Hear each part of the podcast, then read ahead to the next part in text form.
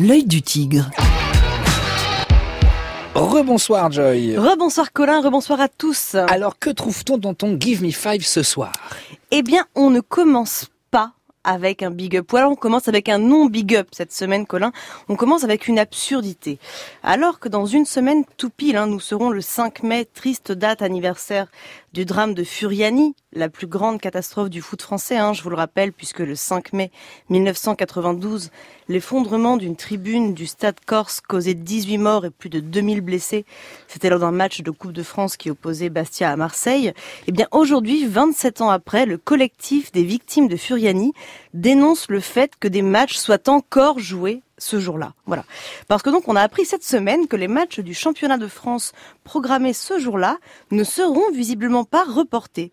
Ce que le collectif souligne d'encore plus dingue, hein, c'est que depuis 2015, sous l'impulsion à l'époque de Thierry Braillard, l'ancien secrétaire d'État au sport, la Ligue de football professionnel n'organise plus de matchs le 5 mai s'il s'agit d'un samedi. Mais là, le 5 mai tombe un dimanche.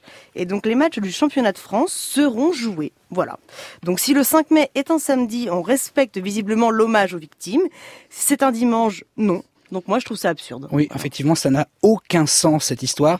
Euh, une pensée aux victimes de ce drame de Furiani il y a 27 ans. Mhm. On continue aujourd'hui avec un rappeur canadien qui pourrait aussi être un chat noir. C'est ça. Oui, alors rien d'aussi dramatique que Furiani, hein, tout doux quand même. La poisse plutôt, on va dire. La poisse que porterait Drake aux footballeurs. Avec l'élimination en Ligue des Champions de la Juventus de Turin face à l'Ajax d'Amsterdam, par exemple, ce qu'on appelle la Drake Curse, la malédiction de Drake, a encore frappé. Et oui, je vous explique. À chaque apparition du rappeur canadien avec un footballeur hein, ou le maillot d'une équipe, celle-ci est immédiatement comme ensorcelée et elle s'incline face à son adversaire. Donc il y a de nombreux exemples hein, et récemment, cette malédiction a même touché le championnat français. Contre Lille, il y a deux semaines, Paris, où c'était fait étrier, hein, on s'en souvient tous bien sûr, 5 à 1 Oui, par 5 une à 1. équipe magique de Lille. Oui. Eh bien, un jour avant le match, le latéral gauche du PSG, Lévin Kurzawa, avait posé avec le chanteur. Catastrophe. Alors, ah, catastrophe. Et du coup, alors cette semaine, très drôle, le club italien de l'AS Roma a demandé à ses joueurs de ne pas faire de selfie avec Drake. Et à Drake, grazie, grazie de ne pas les supporter. Et alors moi, je suis pas particulièrement superstitieuse, hein, mais c'est vrai que si les joueurs du LOSC aussi pouvaient éviter d'approcher Drake de trop près, dans le doute, euh, voilà, ça nous arrangerait. Voilà. Bon, et sinon, Colin, rien à voir, quel est le meilleur arbitre de Ligue 1 Eh ben, j'ai envie de dire euh, Clément Turpin. et tu fais bien. On rappelle hein, que c'était le seul arbitre français sélectionné lors de la dernière Coupe du Monde. Hein, donc bref, c'était quelqu'un qui, qui pèse, Clément Turpin. Et les amateurs de foot le connaissent bien. Ils connaissent bien son nom à Clément Turpin. Tellement bien que cette semaine, notre arbitre de Ligue 1 a failli se retrouver en prison parce que les trafiquants de drogue ont usurpé son identité et utilisé une voiture immatriculée à son nom pour des go fast. Hein. Donc c'est les allers-retours, vous savez, pour des transports de drogue entre la France et la Belgique. Le voilà. pauvre. Voilà. Ah, c'est horrible, oui, c'est horrible. Ah bah, il a dû être surpris, oui, effectivement.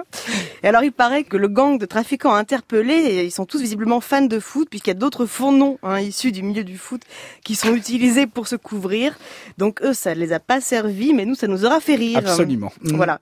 Et en parlant de noms de footballeurs, est-ce que tu te souviens aussi, Colin, du footballeur Raphaël van der Vaart Oui, oui, milieu de terrain néerlandais passé par l'Ajax Amsterdam et le Real Madrid. Oh là là, quelle star, quelle mémoire, ce Colin. Merci beaucoup. Tout à fait. Eh bien, aujourd'hui, il a 36 ans, notre Raphaël, et le Batave, qui est retraité depuis seulement novembre 2018, est déjà, hein, j'ai envie de dire, passé professionnel dans un autre sport, les fléchettes.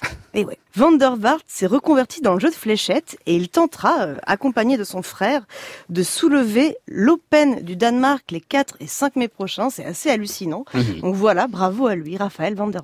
Une reconversion donc inattendue pour ce joueur batave, mais dans laquelle on lui souhaite le meilleur. Bah, hein. bien sûr. Euh, et pour finir, Joy, alors? Eh bien, pour finir, mon conseil culturel porte le nom de notre émission. Je suis tombée dessus un peu par hasard, figurez-vous, il s'agit du film L'œil du tigre, et oui, de Raphaël Pfeiffer, qui vient de sortir en DVD. L'œil du tigre, en fait, c'est l'histoire vraie de Laurence Dubois, une Française devenue aveugle qui rêve de devenir championne de Viet Vo Dao, un art martial vietnamien. On écoute la bande-annonce. Moi, demain matin, je suis pas là, Théo, faut que tu... Quoi? Parce que j'ai un truc euh, important. Vous êtes donc malvoyante? Non voyante. Non-voyante C'est quoi la différence Bah malvoyante, tu vois encore un peu, et non voyante, t'as plus de courant. J'ai pas été aveugle tout le temps. Et faisiez quoi avant? J'avais pas le droit au sport. J'avais fait des collements de rétine. Et puis, bah, quand j'ai tout perdu, on a trouvé des techniques, et puis... Lolo, là je vois que t'es pas du tout concentré. Là au championnat de France, vous passez pas le deuxième tour. hein. Moi, je peux plus. Tu peux plus quoi? Je suis fatiguée. Je crois en toi. Puis moi, si j'en suis là, c'est grâce à tous mes copains. C'est une grande famille et je suis fière d'être là pour eux. On a sélectionné deux personnes pour la finale. J'ai une chance. J'ai une chance. Voilà. Donc c'est un documentaire original et attachant hein, qui vous fera découvrir, si vous ne la connaissez pas, Laurence Dubois, une femme hors du commun, non-voyante, hein, donc comme elle le dit elle-même, qui vit en Mayenne avec son mari agriculteur et ses deux fils.